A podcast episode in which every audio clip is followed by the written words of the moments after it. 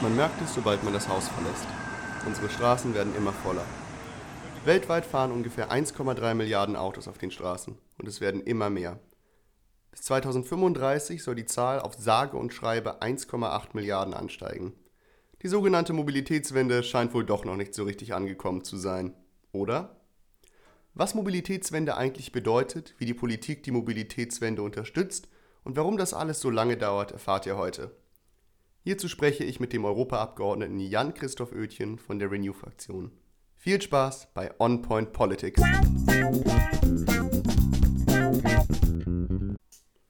Die Euphorie der 50er Jahre war nicht aufzuhalten. Der Krieg schien fast vergessen und die deutsche Wirtschaft boomte. Ein wichtiger Bestandteil dieses Wirtschaftswunders war die deutsche Automobilindustrie. Firmen wie VW eroberten schnell den internationalen Markt. Das Aushängeschild war der VW Beetle. Einen Volkswagen müsste man haben. Einen richtigen, tüchtigen, wertbeständigen Volkswagen.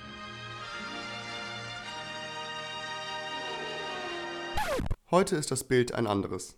Aus dem richtigen, tüchtigen, wertebeständigen Volkswagen ist ein Auto geworden, von dem die meisten eher die Finger lassen. Der Dieselgate-Skandal hat dem Namen VW immens geschadet.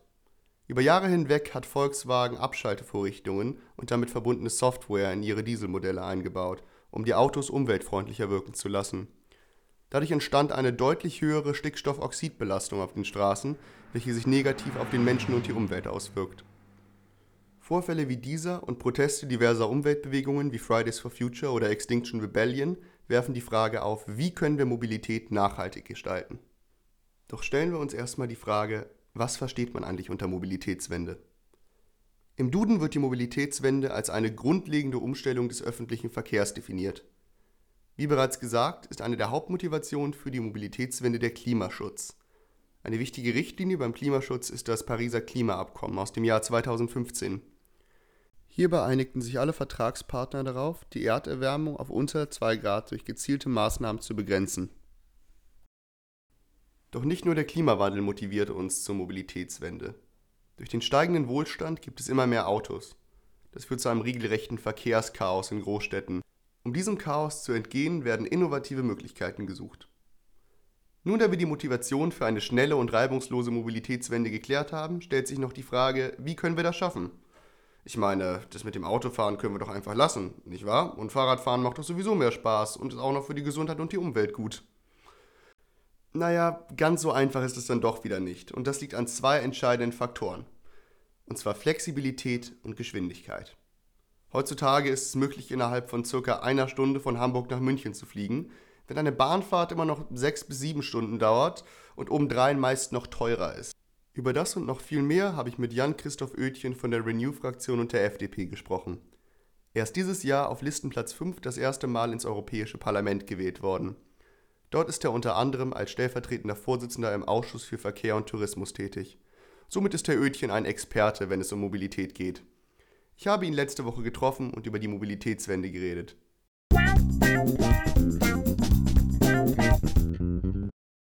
Mir gegenüber sitzt Jan-Christoph Oetjen von der Renew. Ähm, fangen wir mit einer Frage an, die auf den ersten Blick recht einfach klingt. Wie werden unsere Straßen in zehn Jahren aussehen? Oh, das, das klingt einfach als Frage, ist es aber, glaube ich, gar nicht so richtig. Ähm, ich würde sagen, in äh, zehn Jahren haben wir sehr viel mehr Fahrzeuge, die äh, vielleicht autonom fahren oder zumindest halb äh, autonom fahren, also für, von sich aus äh, Abstände halten. Ich hoffe, dass der Verkehr dadurch äh, fließender äh, sein wird. Ich glaube, dass wir sehr viel mehr verschiedene Mobilitätsangebote auf der, im Straßenraum haben werden. Ähm, äh, mit eigenen äh, Bereichen vielleicht sogar für äh, E-Scooter und ähm, äh, sonstige Dinge. Und ähm, ich glaube, dass wir keine Abgase mehr riechen werden, zumindest in den, äh, in den Städten, einfach weil über Elektromobilität ähm, sich sehr, sehr viel Abgase einfach erledigt haben, zumindest am Auspuff. Ein wichtiger Faktor ähm, bei der Mobilitätswende, das ist das Pariser Klimaabkommen. Hierbei hat man sich zum Ziel gesetzt, die Erderwärmung maximal auf 1,5 Grad zu begrenzen. Daimler und VW haben daraus Konsequenzen gezogen. So wird laut Firmenzentrale im Jahr 2040 der letzte Wagen mit Verbrennungsmotor vom Band gehen. Und nun frage ich mich, ist das jetzt das Ende der Ära Verbrennungsmotor? Na, also für PKWs möglicherweise, ähm, weil sich sehr, sehr viele Firmen dazu entscheiden, äh, Elektromobilität zu äh, bevorzugen. Und ich glaube, wenn wir die, Klima, äh, die Pariser Klimaziele erreichen wollen, und auch wir wollen das, dann müssen wir im Bereich Mobilität sehr, sehr viel tun. Aber der Verbrennungsmotor ist ja nicht nur in Personenkraftwagen, sondern den Verbrennungsmotor findet man in Flugzeugen, in Schiffen, in Schwerlast-LKWs.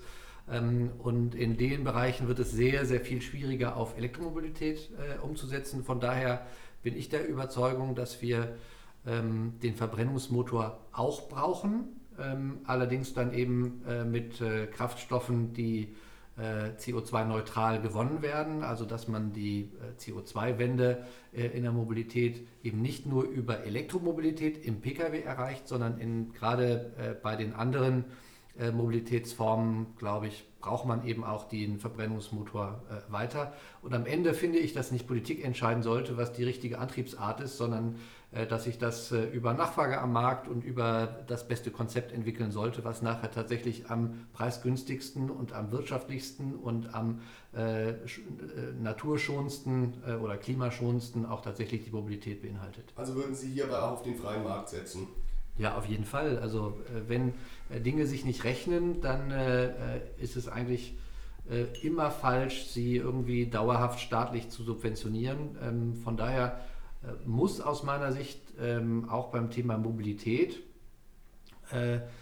sich sozusagen das so entwickeln, dass das günstigste sich durchsetzt. Günstig kann aber natürlich auch heißen, dass man über Steuern eben lenkt, äh, und über Abgaben äh, sagt, wir wollen bestimmte, ähm, also beispielsweise den CO2-Ausstoß eben teuer machen und äh, dadurch ändert sich natürlich auch der Preis und es ist ein marktwirtschaftliches Instrument damit. Okay. Ähm, Sie haben vorhin ja gesagt, dass wir die Pariser Klimaziele erreichen wollen. Ein wichtiger Teil davon ist auch, dass man von einer baldigen Klimaneutralität spricht. Mhm. Sie sagten vorhin, dass wir den Verbrennungsmotor auch brauchen, also vielleicht in kleinen Teilen. Ist dann überhaupt ein klimaneutrales Mobilitätssystem im Jahr 2050 realisierbar? Also realisierbar ist das auf jeden Fall. Äh, ich glaube, dass man sehr große Anstrengungen dafür äh, umsetzen muss. Also äh, wenn wir uns mal vom Pkw lösen und beispielsweise in den Schwerlast-Lkw-Bereich gehen, dann reden wir zum Beispiel über Wasserstofftechnologie als, als Alternative. Die wird auch schon beispielsweise bei Fähren eingesetzt. Äh, auf, dem, äh, auf dem Schiff und im Flugzeug braucht man möglicherweise ähm, Kraftstoffe, die im Verbrennungsmotor äh, verbrannt werden, die allerdings CO2-neutral produziert werden, also beispielsweise durch Energieumwandlung oder durch, durch die Produktion von nachwachsenden Rohstoffen. Also ich glaube, dass es sehr, sehr viele Wege gibt, ein klimaneutrales Mobilitätssystem tatsächlich hinzubekommen und ich glaube auch, dass das bis 2050 machbar ist. Sehr gut. Ähm, Sie haben gerade bereits andere Möglichkeiten angesprochen, zum Beispiel Wasserstofftechnik oder Brennstoffzelltechnik. Ähm, wenn man sich jetzt zum Beispiel die IAA in Deutschland anschaut, das war ja diese große Automesse noch einmal für die Hörer, ähm, dort sah es so aus, als würde Elektromobilität langsam aber sicher der Marktführer werden. Ähm, jetzt stelle ich mir die Frage, was ist denn mit der Wasserstofftechnik oder mit der Brennstoffzelltechnik? Also ähm, die IAA ist ja eine, eine, im Prinzip eine Pkw-Ausstellung. Da gibt es auch Trucks, äh, aber ähm, wie vorhin schon gesagt, im Wesentlichen wird es beim Thema Pkw wahrscheinlich auf äh, Elektromobilität hinlaufen, wobei ich auch nochmal ein Fragezeichen daran äh, machen möchte, ähm, wie das tatsächlich umgesetzt wird, weil ich sage mal, in, äh, in, Städten auf kurzen Distanzen äh, ist Elektromobilität heute schon äh, State of the Art, kann man gut nutzen. Aber ich beispielsweise bin mit einer Französin verheiratet und wenn ich mal mit dem Auto zu meinen Schwiegereltern äh, fahre nach Südfrankreich, ähm, dann muss ich drei, heute zumindest drei, vier, fünf Mal laden, äh, wo es gar keine Infrastruktur gibt und schon gar keine ähm, vereinheitlichte äh, Infrastruktur. Also von daher glaube ich, dass man ähm, äh, schauen muss, äh, ob das Thema ähm, äh, Lithiumbatterie heute im, im Auto tatsächlich sozusagen ähm, das die einzige Option ist oder ob man nicht andere Autos braucht, die beispielsweise Langstrecke fahren, äh, auf die man dann äh, besser auf eine Brennstoffzelle setzt, die heute natürlich im Entwicklungsstadium noch nicht so weit ist, dass sie tatsächlich einsetzbar wäre, äh, oder ob man nicht eben dann auch andere Antriebsarten braucht. Ich glaube, dass man sehr, sehr ähm, präzise gucken muss, okay, welchen äh, welche Art der Nutzung will ich eigentlich für mein, äh, für mein Fahrzeug haben und danach richtet sich dann nachher auch, welcher Antrieb der sinnvollste ist. Okay. Ähm, das Ganze, was Sie beschreiben, hat ja sehr viel mit Innovation an sich zu tun. Und ähm, nicht, nur, nicht nur im Bereich Kraftstoffe überlegen wir uns momentan, was man innovativ verändern kann, sondern auch, sondern auch wir hinterfragen die Art und Weise, wie ein Auto gefahren wird. Stichwort künstliche Intelligenz. Ähm, welche Rolle wird künstliche Intelligenz bei der Mobilitätswende spielen? Denn wenn man sich zum Beispiel die IAA angeschaut hat, wurden dort bereits viele innovative Systeme vorgestellt, die das erreichen können. Also ich glaube, künstliche Intelligenz, insbesondere äh, mit dem Schwerpunkt autonomes Fahr Fahren, wird ähm, äh, wahrscheinlich die Zukunft des Automobils dominieren. Äh, und ich finde das persönlich ähm, durchaus vorteilhaft, weil autonomes Fahren am Ende was hat von, äh, sparsamer, äh, von sparsamem Fahren, das hat äh, eine Auswirkung auf sicheres Fahren. Äh, von daher glaube ich, dass äh, Innovationen wie die künstliche Intelligenz äh, am Ende unsere Art von Mobilität revolutionieren werden. Ähm, ich bin jetzt allerdings kein Techniker und kann jetzt nicht sagen, das ist das, die Art und Weise, die sich durchsetzen wird oder diese Anwendung wird am Ende ähm, funktionieren und die andere nicht. Das ist auch nicht meine Aufgabe als Politiker, sowas zu entscheiden. Ich glaube aber, ähm, dass äh, Menschen eine Nachfrage danach haben, dass äh, sie möglichst sicher, äh, insbesondere Sicherheit spielt fast in der Nachfrage der Leute das größte, die größere Rolle als die Frage nach dem sparsamen Fahren. Aber dass ähm, das dazu führt, dass bestimmte ähm, Innovationen sich, sich durchsetzen, einfach weil das automatische Bremsen halt dafür sorgt, dass man keinen Unfall hat. und dafür ist künstliche Intelligenz einfach eine total tolle Innovation. Aber glauben Sie, dass künstliche Intelligenz immer noch intelligenter sein kann als der menschliche Fahrer an sich? Ja, das glaube ich. Äh, ich glaube, dass ähm, eben diese automatisierten äh, Systeme äh, in Sicherheitsfragen zumindest auf jeden Fall besser sein können als der Mensch, einfach weil die Reaktionszeiten schneller sind, weil man nicht abgelenkt, weil das Auto nicht abgelenkt ist, dadurch, dass auf einmal ähm, das Kind hinten schreit oder dass das Telefon klingelt oder äh, dass man irgendwas draußen sieht, was, äh, äh was, einen, äh, was einen ablenkt. Das alles kann nicht passieren, äh, wenn, wenn es äh, autonomes Fahren gibt. Insofern für Sicherheitsaspekte, ähm, glaube ich, ist das ein echter Fortschritt. Am Ende will ich, gehöre ich allerdings nicht zu den Menschen, die sagen, okay, ich baue jetzt das Bett ins Auto ein und der Fahrer schläft dann dabei. Irgendwie ähm, äh, sozusagen das, äh, ähm, äh, das tatsächliche Reagieren können des Menschen ähm, ist schon noch wichtig. Allerdings glaube ich am Ende, dass, die, dass, dass das Auto oder die Technik wahrscheinlich sicherer ist als der Mensch alleine. Das stimmt. Ähm, schauen wir uns noch mal die deutschen Straßen an sich an. Ich, ich habe irgendwie das Gefühl, als, als kommt Deutschland mit der künstlichen Intelligenz nicht so richtig voran. Also was könnte Ihrer Meinung nach Deutschland im Weg stehen bei diesem technischen Fortschritt oder bei dieser Fortentwicklung? Ja, als erstes mal die Breitbandentwicklung. Also äh, wenn man keine äh, Mobilfunktürme hat, die ans breitbandige Internet angeschlossen äh, sind, so wie das in Deutschland leider in vielen Stellen noch der Fall ist, weil man kein 5G bekommt man kein 5G und wenn man kein 5G hat, äh, gibt es kein autonomes Fahren. Insofern äh, glaube ich, dass wir da noch sehr, sehr viel äh, tun müssen und Deutschland hängt so weit hinterher, äh, beim Thema ähm, Ausbau von breitbandigem äh, Internet, dass äh, wir da echt einen Zacken zulegen müssen, damit wir nicht den Anschluss verlieren. Und äh, diese, allein diese Infrastrukturvoraussetzung äh, ist derzeit in Deutschland ein Bremsklotz für die Entwicklung. Da kommen wir dann wieder zurück zu Ihrem Punkt, den Sie bereits schon zum Thema Elektromobilität gesagt haben, dass zuerst infrastrukturelle Veränderungen vorgenommen werden müssen, um dann letztendlich Deutschland innovativer zu machen und die Mobilitätswende durchzuführen? Ich glaube, dass es eine wichtige Voraussetzung ist, ja. Ähm, wobei beim Thema äh, Infrastruktur und E-Mobilität äh, entwickelt sich hoffentlich zumindest parallel. Also da ist ja immer die Frage nach, dem, nach der Henne und dem, äh, dem Ei. Also äh, was ist zuerst das Auto, das elektrisch tankt oder die Tankstelle, die das äh, äh anbietet? Ich glaube, dass beides gleichzeitig entwickelt werden, äh, werden muss. Okay. Ähm, nun gibt es ja schon einige innovative Mobilitätsunternehmen oder Unternehmen, die versuchen, neue Strukturen zu etablieren, um eine nachhaltige Mobilitätspolitik zu etablieren. Ähm, wie können wir diese Unternehmen unterstützen?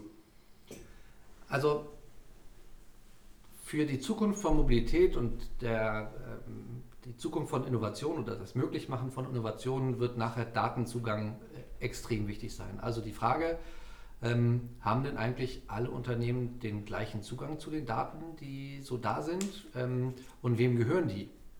Äh, also gehören die Daten, dass das Auto produziert, äh, das autonom fährt, dem Autohersteller? Oder gehören sie dem, der das Auto, dem Auto sagt, es soll von A nach äh, B fahren, also dem, äh, dem Nutzer? Und ich bin ähm, sehr grundsätzlich davon überzeugt, dass die Daten erstmal dem gehören, der sie produziert, im Sinne von, der durch seine Bewegung von A nach B dafür sorgt, dass diese Daten überhaupt existieren. Denn ich möchte nicht, dass irgendwelche ähm, äh, staatlichen Stellen oder Firmen dann irgendwie Bewegungsprofile von, äh, von Menschen erstellen können. Das sind sehr persönliche Daten und von daher soll auch jeder Mensch erstmal sagen, äh, ihm gehören die Daten und soll dann entscheiden können, wem stelle ich sie dann zur Verfügung. Aber dieser Zugang zu den Daten, und die Frage von Austauschbarkeit äh, von Daten beim Thema Mobilität wird aus meiner Sicht ähm, dafür mitentscheidend sein, ob wir äh, in Europa innovativ solche Angebote machen können oder ob wir das nicht tun können. Und äh, von daher ist es extrem wichtig, dass wir auf der europäischen Ebene eine Regelung dafür machen, wie denn eigentlich mit Mobilitätsdaten umgegangen wird. Und darüber kann man dann letztendlich den Fahrern garantieren, dass ihre Daten auch ihre Daten bleiben. Genau, erstens, äh, erstens das. Und auf der anderen Seite kann natürlich ein Nutzer auch sagen, okay, ich geb, bin bereit, meine Daten äh, abzugeben, dem ADAC zu geben oder äh, Google zu geben oder äh, BMW zu geben, dem der, der Autohersteller ist oder wem auch immer. Ähm, nur äh, es sollte halt am Ende die Entscheidung desjenigen sein, der es nutzt. Und wenn man sich heute überlegt, wie, äh, wie Mobilität funktioniert, dann, äh, dann, seien wir doch mal ehrlich, geben wir alle, wenn wir von A nach B wollen, bei Google Maps ein, okay, ich will von da nach da. Und dann sagt uns Google Maps, okay, mit dem Auto brauchst du so lange, zu Fuß brauchst du so lange, mit dem Fahrrad brauchst du so lange und mit öffentlichen Verkehrsmitteln äh, brauchst du so lange. Und dann entscheide ich danach, ob ich faul bin oder nicht, oder ob es regnet oder nicht, äh, oder ob ich überhaupt ein Auto habe oder nicht, welches äh, ähm, Transportmittel ich nehme. Und äh, ich glaube, dass wir dazu kommen müssen, dass wir die, äh, die Kombinierbarkeit der verschiedenen Transportmittel ähm, äh, besser erreichen können. Und das entsteht so langsam in städtischen äh, Räumen.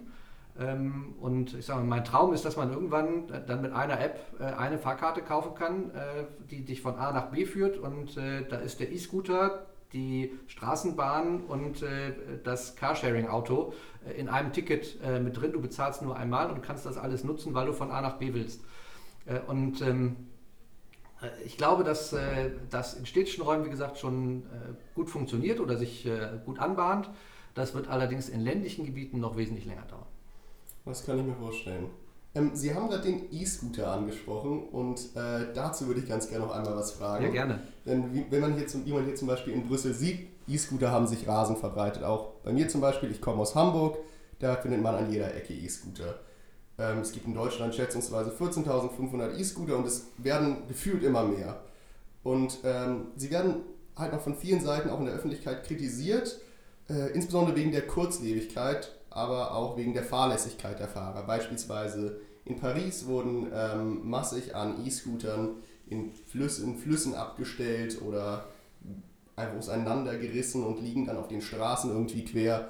Muss das Konzept E-Scooter nochmal komplett neu überdacht werden?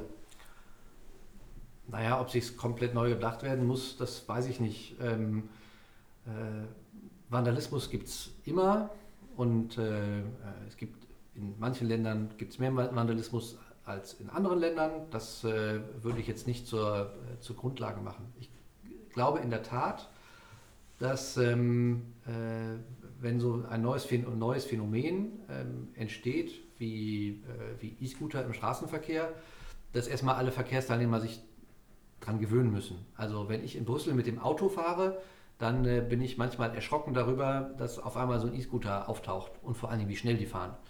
Ähm, weil ich nicht daran gewöhnt bin, dass es die im Straßenbild gibt. Ich glaube, das ist eine, äh, eine Zeit der Adaption. Auf der anderen Seite bin ich davon überzeugt, dass äh, wir für E-Scooter und übrigens auch äh, für Elektrofahrräder, ähm, äh, Pedelecs, für diese ganzen, na, ich sag mal, neuen Methoden oder äh, Wegen, wie man kurze Strecken äh, verbringen kann, äh, dass wir dafür ähm, spezielle Räume brauchen äh, im Straßenverkehr, so wie im Prinzip Fahrradwege. Vielleicht ist das kombinierbar mit Fahrradwegen, ähm, aber äh, ich sag mal, auf der, auf der Straße selber äh, empfinde ich es schon als sehr, sehr gefährlich. Von daher müssen wir auch den Straßenraum neu, neu denken. Auf der anderen Seite ist klar, der E-Scooter ist äh, en vogue und äh, Leute haben Lust, das zu nutzen.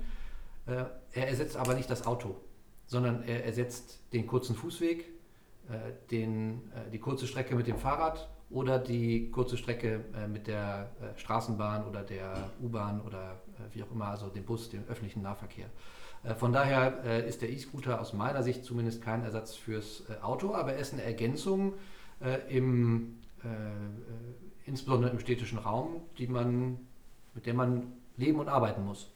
Also müssen Ihrer Meinung nach eher die, äh, die Straßenräume, also die Straßen an sich neu überdacht werden, um jedem Mittel ein, um jedem Verkehrsmittel einen guten Weg zu bieten.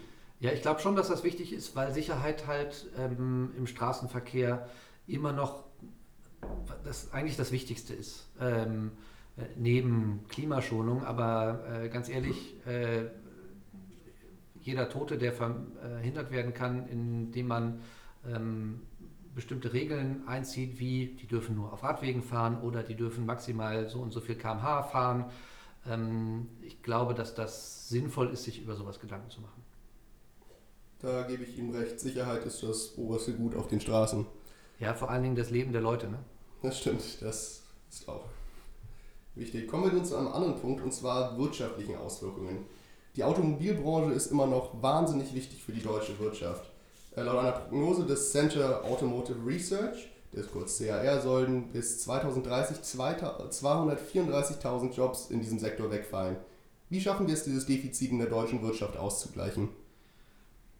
Ja, ich glaube, wir müssen Raum schaffen dafür, dass äh, äh Innovation möglich ist und die äh, deutschen Automobilhersteller äh, gehören zu den Weltbesten äh, in ihrer Kategorie und ich glaube, dass sie auch eine Chance haben, äh, in dem Bereich äh, weiter Arbeitsplätze zu, äh, zu erhalten. Und nur weil äh, man entscheidet, dass, ist, dass der Verbrennungsmotor sozusagen das Auslaufmodell ist, heißt das ja nicht, dass die Leute keine individuelle Mobilität mehr, äh, mehr wollen, sondern wir brauchen halt dann ähm, mit anderen Antriebsarten eben neue Innovationen. Und wir sehen ja, dass ähm, äh, auf der Welt nicht weniger Autos gekauft werden, äh, sondern mehr. VW äh, hat heute schon äh, über 40 Prozent der Autos, die sie verkaufen, äh, werden in China verkauft.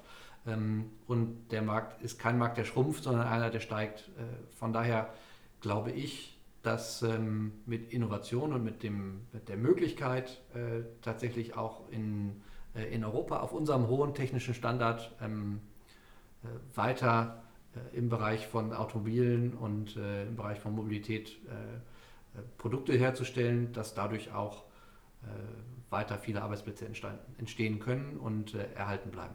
Also können beispielsweise durch eine adäquate Förderung des Elektromobilitätssektors mehr Arbeitsplätze dort geschaffen werden und diese Arbeitsplätze können dann die wegfallenden Arbeitsplätze ersetzen. Das glaube ich, ja. Ähm, wobei die Frage ist ja immer, was ist ein wegfallender Arbeitsplatz? Also ist es strukturell abgebaut äh, oder ist es eine Transition? Ähm, das kann ja immer sehr, sehr, sehr, sehr unterschiedlich äh, sein. Es gibt ja bisher äh, bei den, äh, bei den äh, Autoherstellern in Deutschland keine Massenentlassungen. Ähm, zumindest nicht anders, als es sie äh, zu anderen Zeitpunkten auch gab. von daher ähm, glaube ich, dass über Transformation viele dieser Arbeitsplätze erhalten bleiben können, ja. Okay. Äh, kommen wir nun zu dem politischen Teil. Sie sind ja Politiker, Herr Oetjen. Ach, das war ist bisher noch nicht politisch? Das, das war. Jetzt kommt der richtig politische Teil. Und zwar hat ja vor wenigen Wochen die GroKo ihr lang angekündigtes Klimapaket abgeschlossen. Es war zu dem Zeitpunkt eine große Enttäuschung für viele Organisationen wie Fridays for Future. Was halten Sie davon? Also ich finde das Klimapaket, das von der Großen Koalition beschlossen wurde, für nicht sehr konsistent. Nicht sehr konsistent, weil es eine ganze Reihe von Einzelmaßnahmen sind, allerdings ähm, überhaupt nicht äh, klar ist, was eigentlich das Ziel dieser Einzelmaßnahmen äh, ist und ob sie sozusagen tatsächlich auch das Ziel, das erreicht werden soll, erreichen können mit diesen äh, Maßnahmen. Ähm, wir haben äh, insbesondere beim, beim Thema Mobilität ja das Problem, dass wir äh, eigentlich ja grenzüberschreitend ähm, äh, arbeiten müssten und jetzt mit nationalen Einzelwegen irgendwie verbaut wird, dass es europäische Lösungen gibt die wesentlich besser wären. Also beispielsweise Flugverkehr ist so ein, äh, so ein Thema. Und ähm, äh, von daher bin ich nicht davon überzeugt, dass dieses Klimapaket tatsächlich äh, dem dient, äh, dem, dem, es dienen soll, nämlich dass wir klar machen, wir wollen die Pariser Klimaziele erreichen, sondern äh, es ist irgendwie so ein politischer äh, Kompromiss, der aber am Ende nicht dazu führt, dass dieses Ziel erreicht wird. Okay, also, Sie haben ja gerade eben europäische Ziele angesprochen. Äh, was wird denn bisher eigentlich auf europäischer Ebene gemacht und ähm, wie kann so ein europäisches Klimapaket aussehen? Hm. Es gibt auf der europäischen Ebene ähm, den äh, CO2-Zertifikatehandel, äh, der äh, im Prinzip dafür sorgt, äh, dass äh, CO2-Ausstoß einen Preis hat. und diese Zertifikate, die es auf der europäischen Ebene gibt, die werden reduziert wie man den CO2-Ausstoß reduzieren will. Und dadurch, äh, dass diese Zertifikate reduziert wird, erhöht sich ihr Preis. Das heißt also, CO2-intensive Produkte oder CO2-intensive Dienstleistungen werden äh, teurer äh, und CO2-arme Dienstleistungen oder CO2-neutrale Dienstleistungen werden im Vergleich günstiger. Und dadurch, dass man die Zertifikate in der, in der Menge reduziert, kommt man halt dem Ziel nahe oder irgendwann dann, wenn man sie auf Null setzt, äh, dass es eben keinen CO2-Ausstoß mehr gibt. Und diesen Zertifikatehandel, der soll jetzt auch auf ähm, äh, Bereiche ausgedehnt werden, die bisher ausgenommen wurden. Also das Thema Mobilität ist eben äh, ein so ein, äh, so ein Bereich. Äh, und die Europäische Union hat jetzt das Ziel, auf das Thema Schifffahrt, auf das Thema äh, Luftverkehr diesen Zertifikatehandel eben auch auszudehnen. Und das halte ich für richtig ähm, denn nur über die europaweite äh, Kontrolle schaffen wir es in Europa auch insgesamt, äh, den CO2-Ausstoß zu äh, reduzieren. Aber wir müssen uns auch mal ehrlich machen. Ähm, ich glaube, dass wir als Europäer äh, vorangehen müssen äh, bei diesem, äh, in diesem Themenbereich bei der Rettung des Klimas. Aber auf der anderen Seite können wir natürlich nur einen ganz kleinen Teil dazu äh, beitragen. Und wir müssen schauen, dass die Lösungen, die in Europa entwickelt werden, auch anderswo auf der Welt Akzeptanz finden und angewandt werden können. Ich möchte mal ein Beispiel aus dem Bereich äh, Luftverkehr ähm, äh, hier äh, bringen. Wir haben derzeit, ich meine, knapp 100 Millionen Chinesen, die äh, Zugang vom Einkommen her, also vom Wohlstand her, die Zugang äh, zu Flugreisen haben.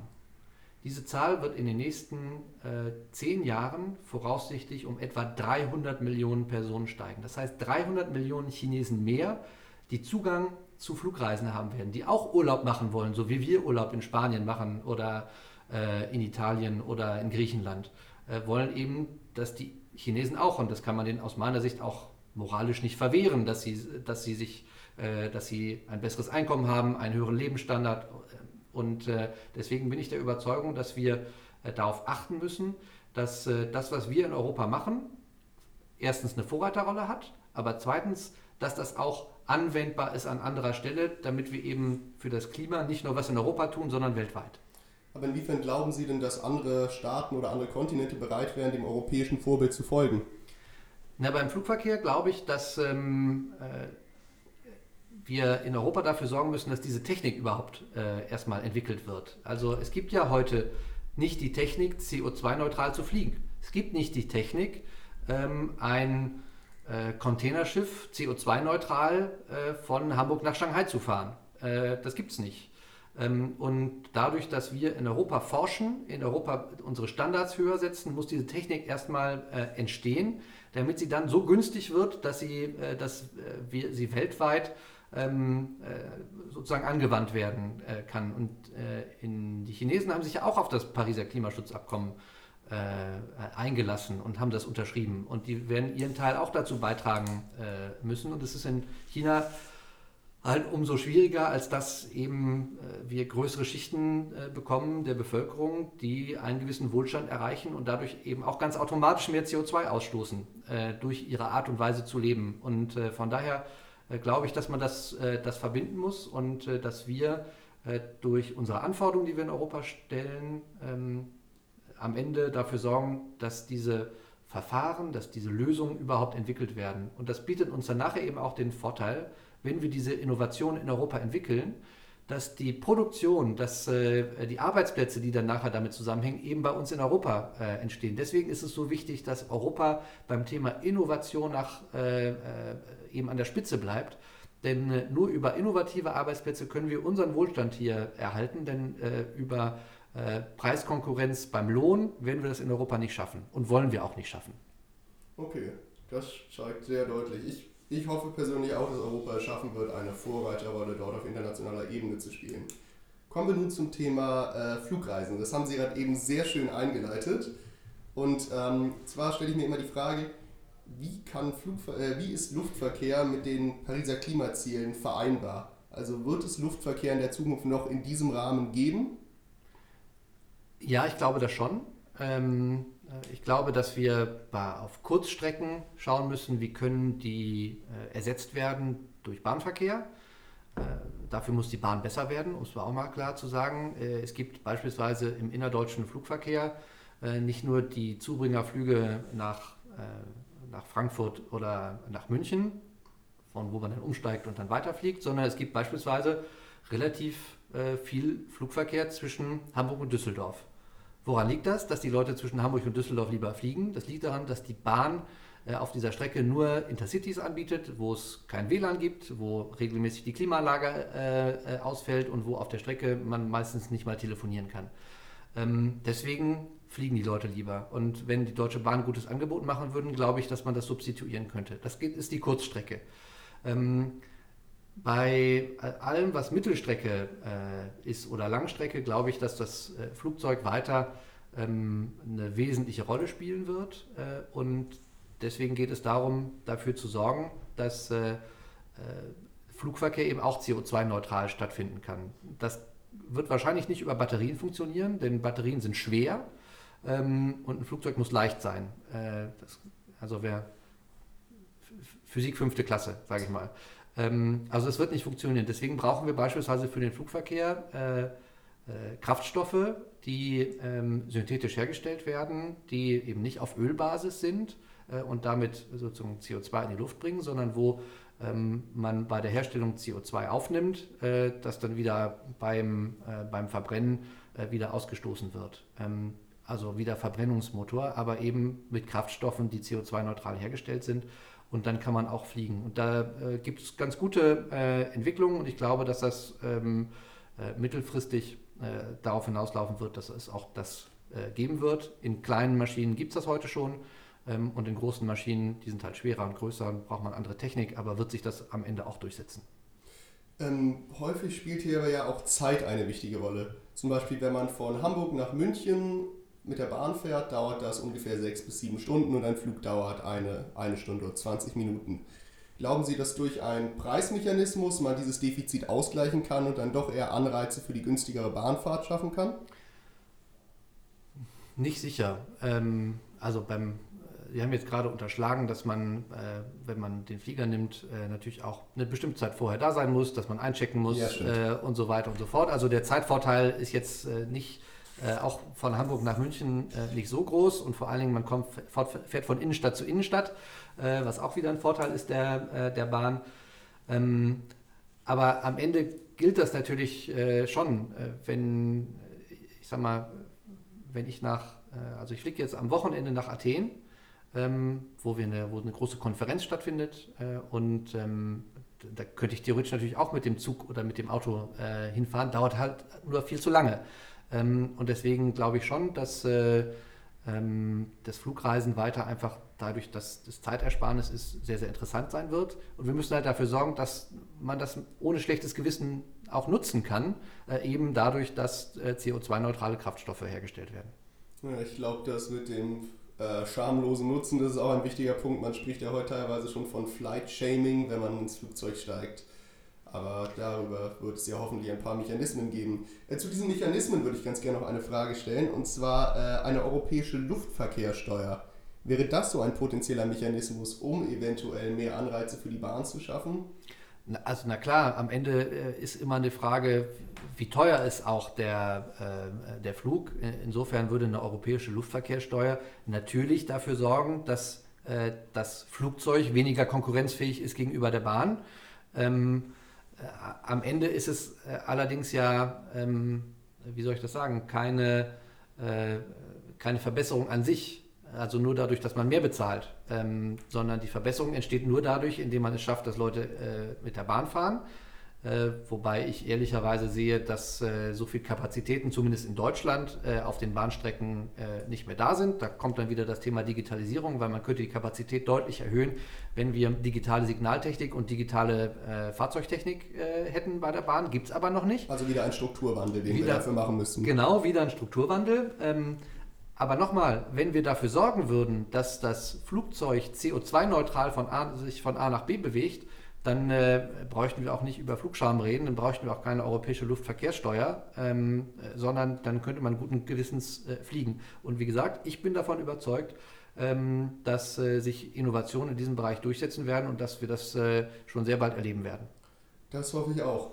Dann danke ich Ihnen vielmals bis jetzt. Jetzt haben wir am Ende noch ein paar Publikumsfragen vorbereitet. Oh, da spannend. Danke ich auch einmal allen Hörern, die hier was zugeschickt haben. Ich habe die drei spannendsten ausgewählt. Und zwar einmal habe ich eine Frage zum Maritimtransport von einem Hörer aus Hamburg. Und zwar lautet die Frage, Maritim, maritimer Transport ist immer noch besonders wichtig für die Europäische Union. Äh, wie kann nachhaltige Schifffahrt adäquat gefördert werden? Ich fand es ganz schön, Sie haben vorhin schon die Schifffahrt an sich angesprochen. Also wie kann man das schaffen, dass wir auch nachhaltig ähm, maritimen Verkehr haben werden? Also man sieht das in Hamburg äh, ja schon ganz gut. Es gibt ja äh, in Hamburg ein Kreuzfahrtterminal, äh, wo man äh, schon von Land aus die Stromversorgung machen kann. Das ist ein so ein Schritt, äh, der schon mal eine Verbesserung darstellt, weil halt der Motor nicht mehr laufen muss und damit keine Abgase mehr im Hafen entstehen. Und ich glaube, dass wir ähm, dieses Thema Elektrifizierung in den Häfen, dass wir uns darum kümmern müssen. Das andere ist auch bei Schiffen gilt das gleiche wie bei, ähm, wie bei Flugzeugen.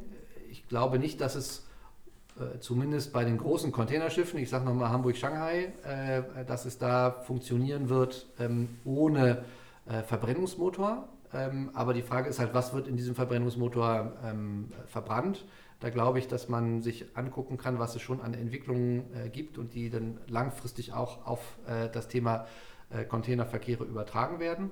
Bei den kürzeren Strecken, also ich sag mal, Hamburg ist ja ein super großer Hafen und äh, äh, da kommen sehr, sehr viele Container an aus aller Welt, die dann weiter äh, verschifft werden innerhalb Europas, der sogenannte Fiederverkehr. Für solche Schiffe ähm, kann man möglicherweise bald schon Wasserstofftechnologie nutzen, wie man das bei den Fähren äh, langsam einführt.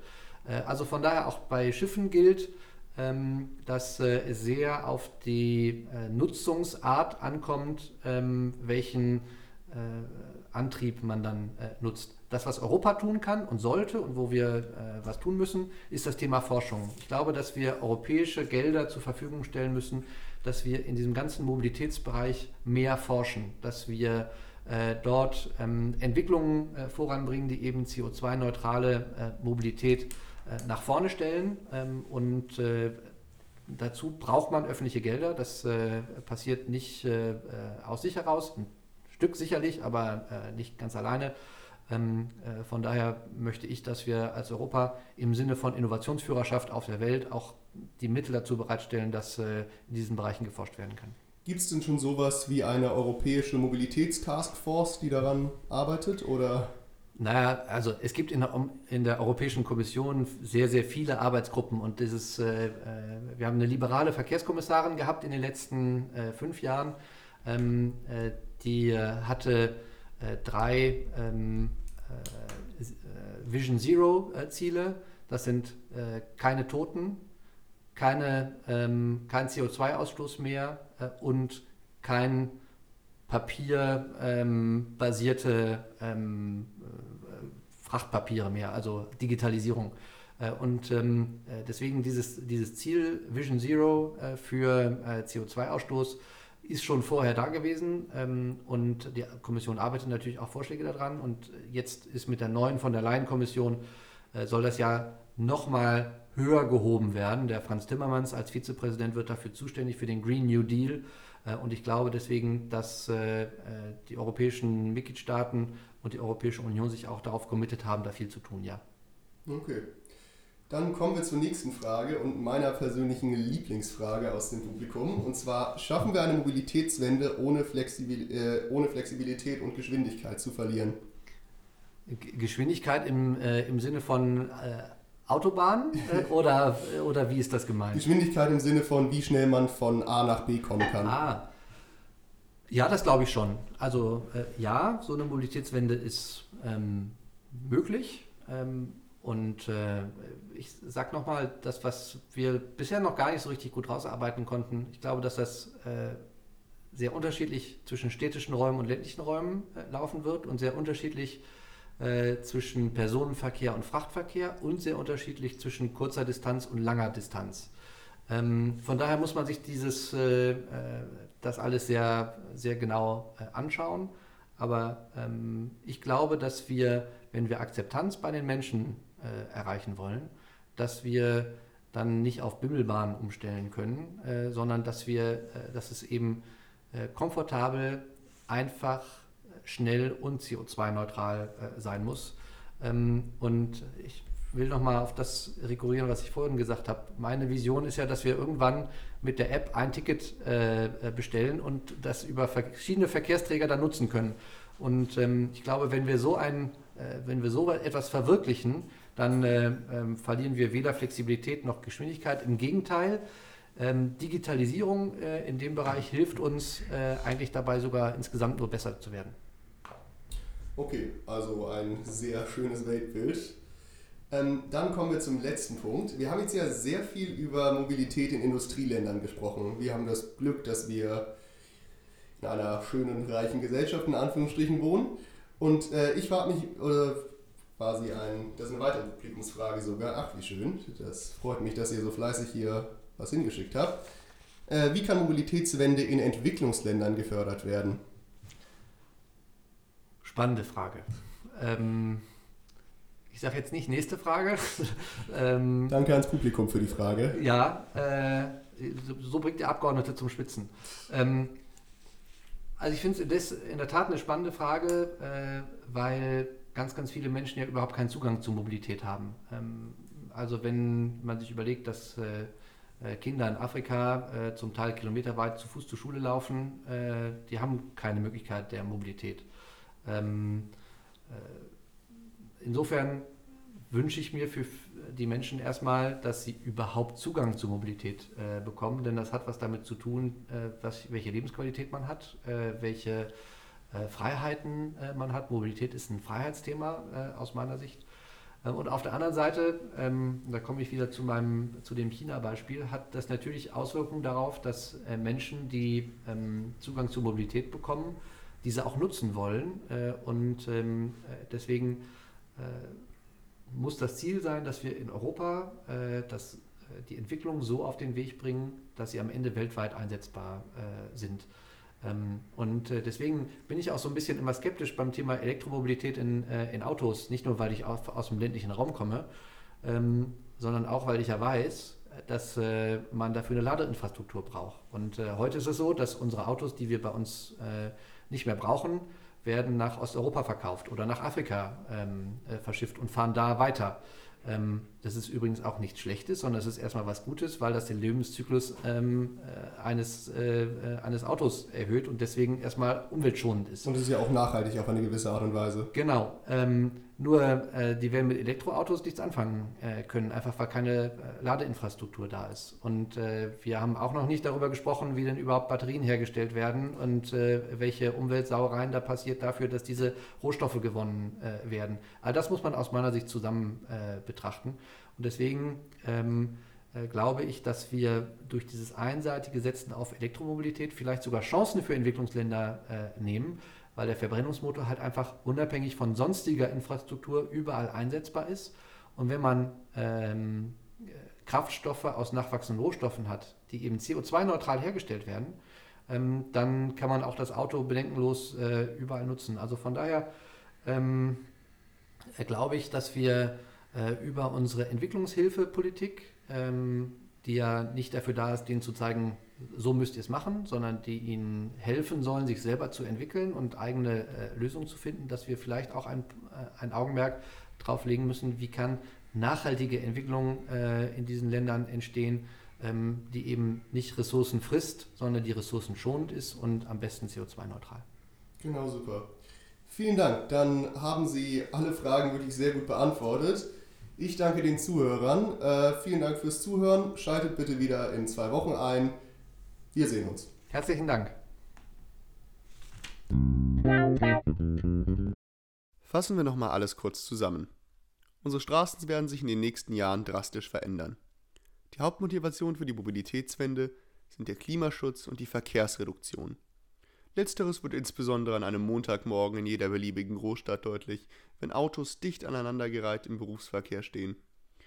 Das heißt nicht, dass ein Auto komplett verschwinden wird. Es muss nur einfach neu überarbeitet werden. Ein Beispiel hierfür ist das Elektroauto. Doch um diese Technik zu etablieren, muss mehr in den Ausbau und die Forschung investiert werden. Des Weiteren muss die Infrastruktur beispielsweise durch das Aufstellen von vielen Ladestationen gefördert werden. Eine Mobilitätswende bringt auch einen Wandel der Arbeitswelt mit sich. Schließlich macht die Automobilindustrie einen großen Teil der deutschen Wirtschaft aus. Hierbei müssen Arbeitskräfte so gut wie möglich unterstützt werden, damit alles reibungslos abläuft. Vielen Dank fürs Einschalten. Ich hoffe, es hat euch allen gefallen. Wir haben uns sehr darüber gefreut, dass ihr uns so viele Fragen geschickt habt. Bitte tut das bei der nächsten Folge nochmal. Wenn euch das Interview gut gefallen hat, dann besucht bitte unsere Website. Dort könnt ihr einmal ein Transkript des Interviews finden und eine kurze Zusammenfassung und wenn euch das Thema sehr interessiert, gibt es dort noch weitere Recherchemöglichkeiten. Vielen Dank und schaltet bitte beim nächsten Mal wieder ein. Das war On Point Politics.